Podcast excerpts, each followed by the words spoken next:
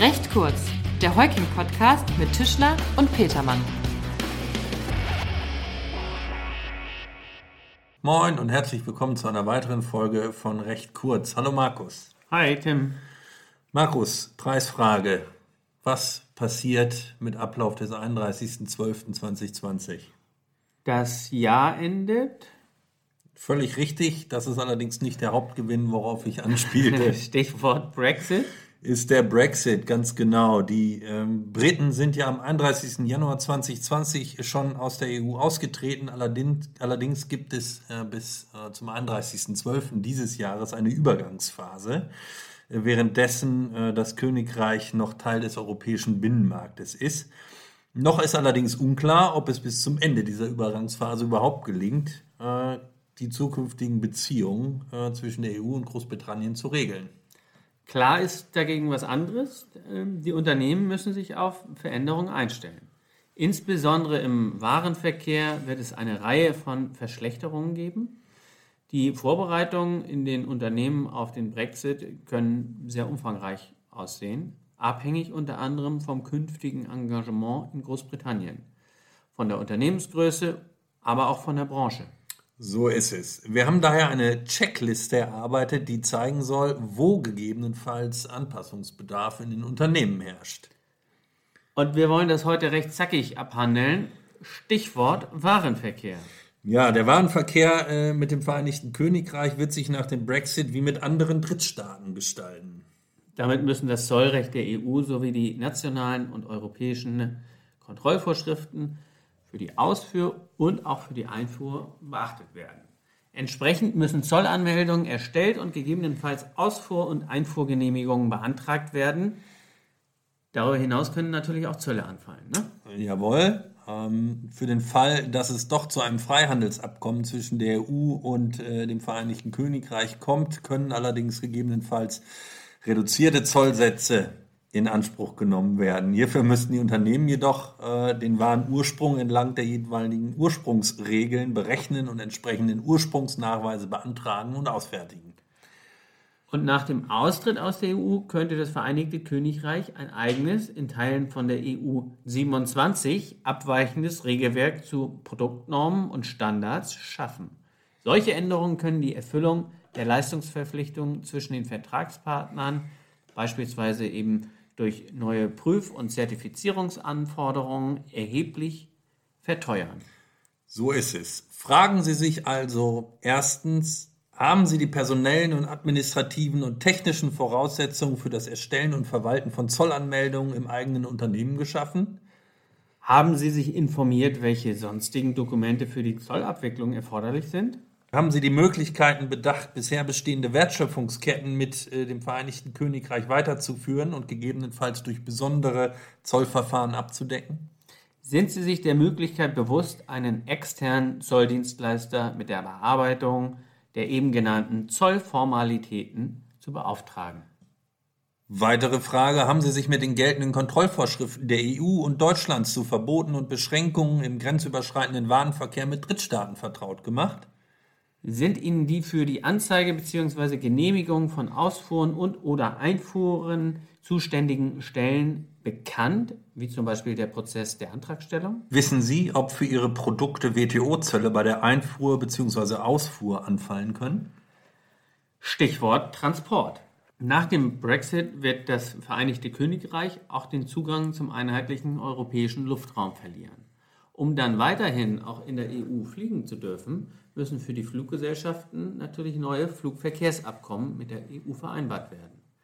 Und auch der Luftverkehr mit anderen Drittstaaten muss deshalb neu geregelt werden. Aber auch wenn wir mal am Boden bleiben, laut den EU-Regelungen zur Erbringung von Transportdienstleistungen dürfen nur Logistikunternehmen mit Sitz in der EU in anderen EU-Staaten ohne zusätzliche Genehmigung liefern. Fragen Sie sich also. Haben Sie sich über die möglichen Störungen in den Flugplänen informiert?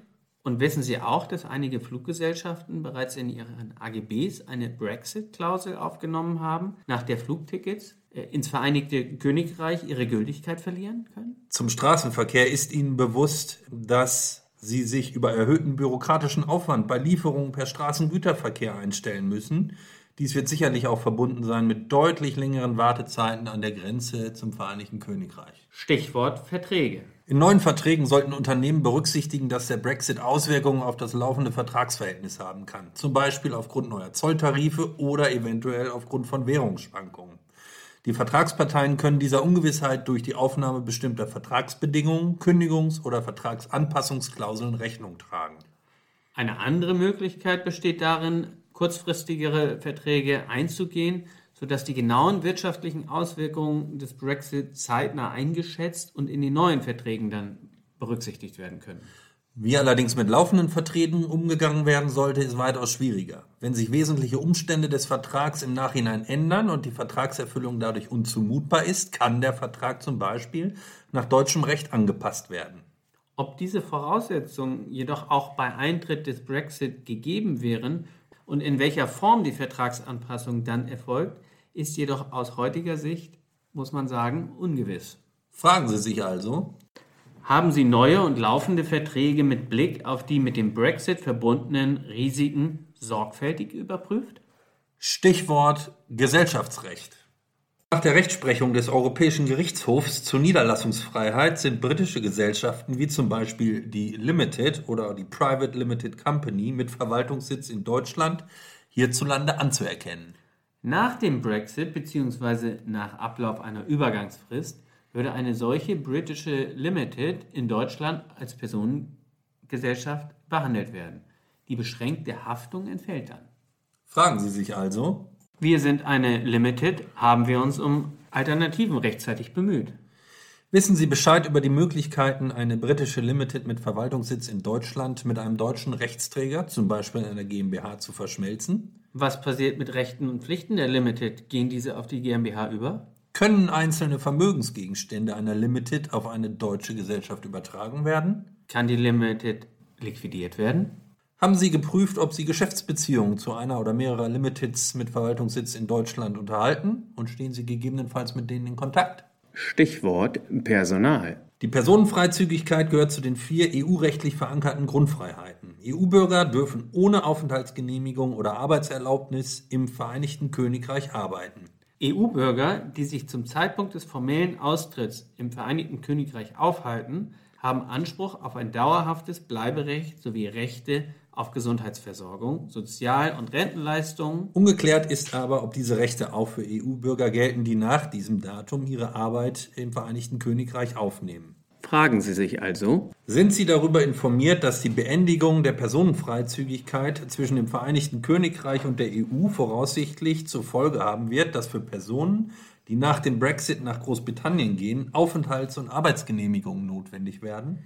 Sind Sie sich darüber bewusst, dass in neuen Verträgen Auffangklauseln für die Übernahme von Mehrkosten vorgesehen werden müssten, die für Mitarbeiter entstehen, die regelmäßig in das Vereinigte Königreich entsandt werden? Haben Sie in Betracht gezogen, dass nach dem Brexit ein Visum zur Entsendung von Arbeitnehmern notwendig werden kann?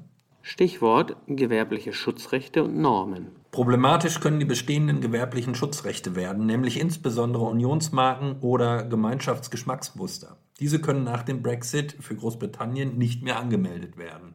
Für die bestehenden Unionsmarken oder Gemeinschaftsgeschmackmuster sehen die derzeitigen Vorschläge noch vor, dass diese für den Geltungsbereich Großbritannien als nationale Marken bzw. Geschmacksmuster weiter gelten sollen.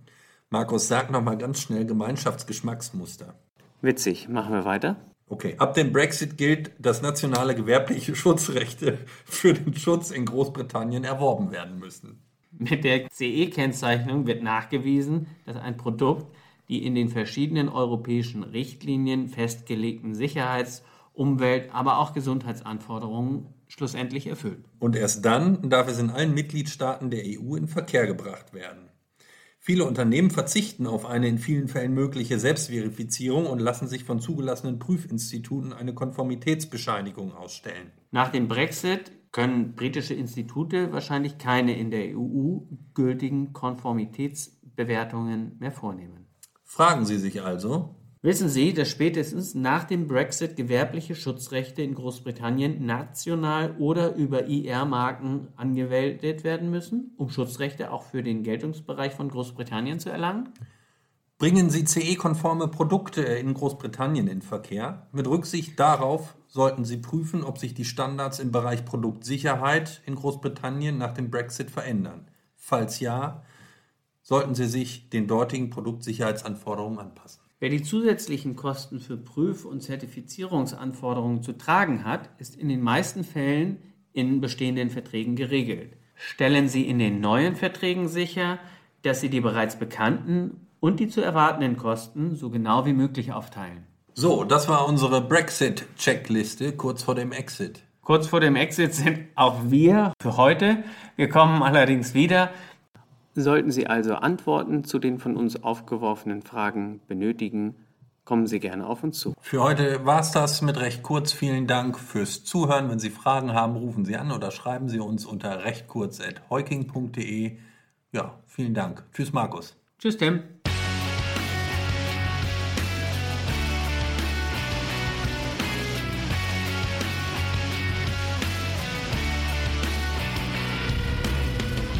Das war recht kurz, der Heuking-Podcast von und mit unseren Rechtsanwälten Tischler und Petermann. Sie erreichen uns unter heuking.de.